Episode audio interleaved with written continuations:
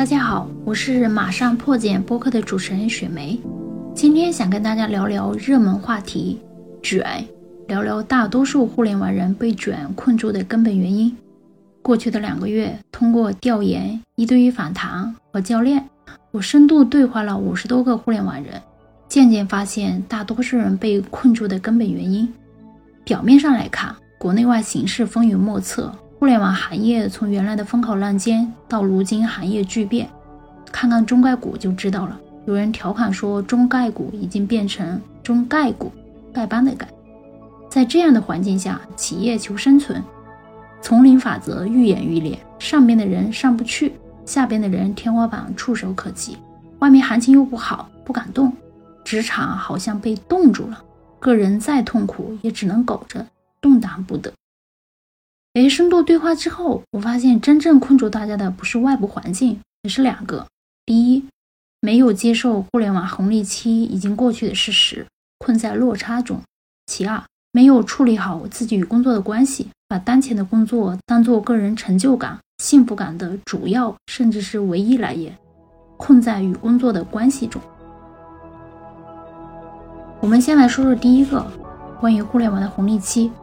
在红利期时跳槽涨薪百分之三十，可能只是起步价，double 也不稀罕。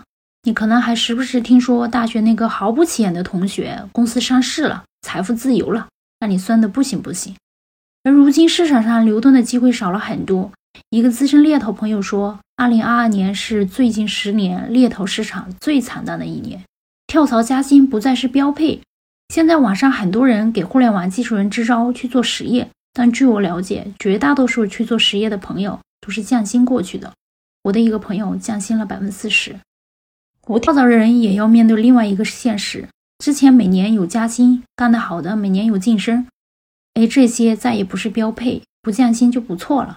做管理的朋友也要面对，团队规模不是每年增加，可能很长时间人数不变，甚至是收缩，不能再用团队规模再去衡量自己是不是提升了。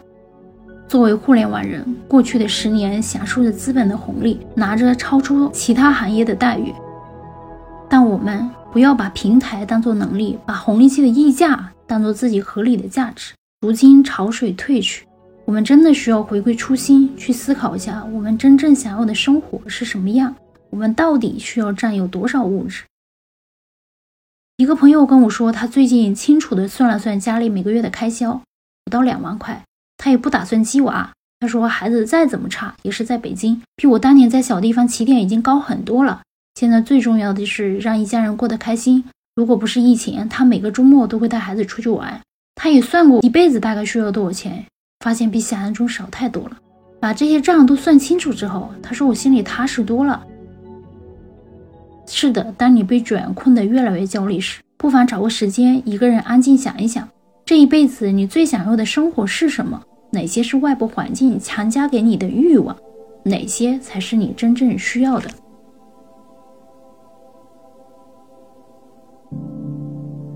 除了红利期过去的落差，我更想聊聊另外一个话题，关于与工作的关系。不少人对工作寄托了很多东西，除了基础的收入、公司带来的光环之外，还有能力提升、自我成就感，甚至是自我实现。情感需求，希望氛围融洽，老板信任而且 nice，同事温暖像一家人。可事实上，工作也好，职场也好，真的承载不了这么多东西。薛依然老师在他的新书《职场真话》中开玩笑说：“哪有又给钱又让你开心的事？如果工作这么完美，那不应该你付钱给老板吗？”这只是我们从自身需求出发对工作的寄托。如果你换位思考一下，老板为什么要设置这个岗位？为什么要给你这份工作？一个岗位从企业角度来说，最终都是为了给客户交付价值。再多的培训、员工关怀背后都是围绕这一目的，所以每个岗位都是实现目标的工具。岗位上的那个你，都有工具人的成分。就像薛岩老师在书中说，大多数工作其实就是在搬砖，有人搬数据的砖，有人搬信息的砖，有人搬文字的砖。对于我们做技术的，可能以为自己的工作更有门槛，那顶多是你在搬更难的砖。带团队的何尝又不是带着小伙伴一起搬砖？搬砖不是一个贬义词，只是道出某种客观事实。在当前裁员潮下，公司勒紧裤腰带过日子。一方面裁减那些创新但短期看不到收益的项目，接着在主航道业务加码更苛刻的要结果、要效率。另外一方面，可能会减少员工关怀、培训这些看起来比较虚的东西。你的那些期待，企业可能再难以买单。这是企业的本质。行情不好的时候，潮水退去，沙滩的本来面貌才显现出来。所以，如果你因为工作的卷被困得动弹不得，可能不一定是工作本身的错，而是你对待工作的态度。你对工作寄托了太多的幻想，当环境改变，幻想破灭之后，你突然觉得自己被困在狭小的笼子里，动弹不得。我深度对话五十多个人，发现那些没有被卷困住的人，根本原因就是理清楚了自己与工作的关系，不再等待工作的赏赐，而是做工作的主人。在人类的基因中，碰到困境，一般会有三种反应：战、逃或者装死。那些被卷深深困住、动弹不得的人，就好比在装死，要么内心焦虑惶恐、内耗不断，要么用抖音、游戏、网购等刺激短期麻痹自己。而那些没有被卷困住的人，是在战或者逃。往往不是简单粗暴的战或者逃，而是带着清晰的策略。我简单总结当前通过战去面对人有以下特点：第一，调整自己的预期，比如之前一定要欧哪一趟事儿，多久要升 P 七，现在先想办法让自己活下来。第二，更积极的从团队需要出发，主动承担更多，比如说一个刚被调岗的小姐姐。主动跟老板说，我自己可以做的更多，可以帮部门带新人。在职场中，你的价值是由别人来决定的。第三，把现有的工作做到一百分的同时，为自己准备好后路。一个在工作中干得非常不错的朋友告诉我，他自己盘算过，如果部门调整，自己可能转岗的方向，那些部门正在做什么事儿，有哪些关键人脉，他都提前做好了准备。用他的话来说，需要有备无患。也有人更直接的说，我盘算过，如果自己真的被裁员，家里的财务可以支撑多久，可能的预案是什么？盘清楚之后，反而坦然多了。是的，应对恐惧最好的办法就是直面它。也有人在选择逃，逃可以是逃离当前的环境，甚至所在的行业。比如有人投身到技术开源项目，有人选择从互联网去实业，有人选择做自由职业者。去做技术外包，有人自己去创业。接下来的播客我会邀请很多不同路径的技术人分享他们的选择和他们的心路历程，欢迎大家继续关注。选择很多，但我更想说的是，没有一劳永逸的方案。逃离之后，并不会从此掉进蜜罐里，再也没有烦恼。每个选择都是权衡利弊，取个人最想要的，舍弃其他。更多的人选择的是另外一种逃，即没有逃离当前的工作，但为长期做准备，也就是大家所说的“苟着”。毕竟在当前情形下，保住绿码、保住工作是绝大多数人更现实的选择。但是“苟着”也有不同的苟法。来找我做教练的小伙伴，有不少人说当前的工作如何难以忍受，竞争日益残酷，干的活自己一点也不喜欢，每天都想着裸辞。但眼下各种现实原因又不得不需要这份工作，个中的纠结和痛苦我非常理解。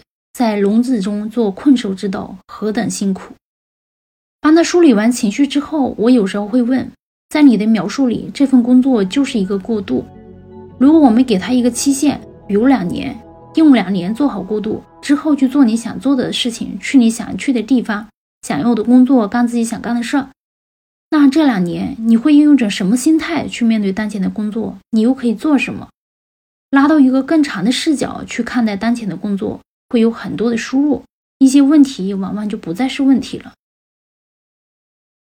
有人非常明确的说自己未来会离开。但当前的能力还不够，所以在工作之余会去给自己充电。这里多说一句，在大厂苟着的朋友，真的不要身在福中不知福。大厂的学习资料不要太丰富了，比如阿里的同学，ATA 技术大咖的干货文章太多了，不但免费，还 open，而且不脱敏。李运华老师的架构课在外面卖好几百，内部全部免费。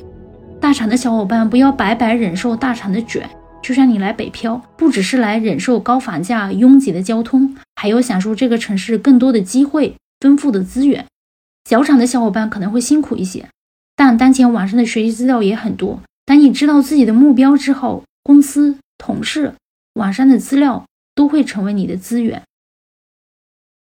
除了身在曹营心在汉的狗，更积极的逃离卷是去创造自己的终身事业。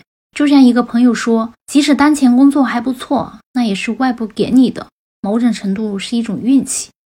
卷让外部风险突然加大了，其实这种风险一直都在，就像每个人都要面临死亡一样，每个职场都要面对一个问题：终有一天你要离开职场。网上充斥着三十五岁危机的辩论，且不论是三十五、四十，或者更牛、更幸运的干到五十岁，而我们的平均寿命已经接近八十岁。你真的想过自己能跳三十年甚至五四十年的广场舞吗？何况还有另外一个更现实的问题——养老问题。如果你的钱足够，且确定能跳四十年广场舞，也就是真的闲得住，那你可以不考虑终身事业。而其余的人都不得不面临这个问题。在企业工作是你的一条腿，即使再粗壮，也是企业平台给的。离开企业之后，你到底是谁？你可以给这个社会贡献什么价值？你安身立命的支柱又是什么？这是你的另一条腿，这条腿真正长出来之后，才是真正逃离卷的根本方案。这才是敢把老板炒了，敢对内耗的工作 say no，敢过上自由又喜爱的生活的底气。在如今动荡的环境下，每个人都需要考虑自己的另一条腿。有人叫第二职业，我认为叫终身事业更合适。也就是你来这世间一趟，除了工作。换取生存物资之外，你这辈子还想给这个世界留下点什么东西？这是我正在做的事情。你完全可以在拥有现在工作的同时，就开始为自己的终身事业做准备。如何找到自己的终身事业，这是一个很大的话题。后面我们专门再聊。不是说找到终身事业就万事大吉了，这条路也无比漫长，需要慢慢积累，更需要长期主义的耐心。OK，以上是我听了几十个真实故事之后，以及结合自己的经验，面对卷总结的破茧之路，或勇敢的站起来战斗，或有策略的选择逃，以及釜底抽薪的准备，创造自己的终身事业。马老师说过，工作是一阵子，生活才是一辈子。愿你在卷的时候想起这句话：工作是为了更好的生活，不要让卷把你的生活都搅没了。OK，今天的分享就到这里。面对卷，你还有哪些心得或者困惑？欢迎给我们留言。拜拜。